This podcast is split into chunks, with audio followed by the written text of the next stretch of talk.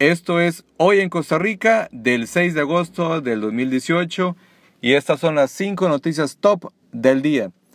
Número 1. El expresidente de la Corte, Carlos Chinchilla, se jubiló y no podrán creer el monto de la pensión con que se fue.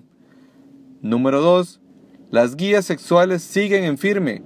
La sala cuarta rechaza dos recursos más contra programas del MEP.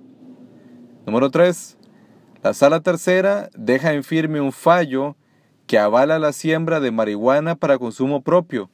Hicimos un sondeo en Facebook con nuestros seguidores y contaremos los resultados.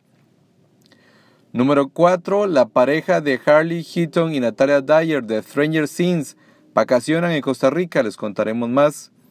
Y número 5 es que el sospechoso de matar a la turista española es un nicaragüense oriundo de Bluefields, la mujer, recordarán, apareció sin vida el este pasado sábado en Tortuguero.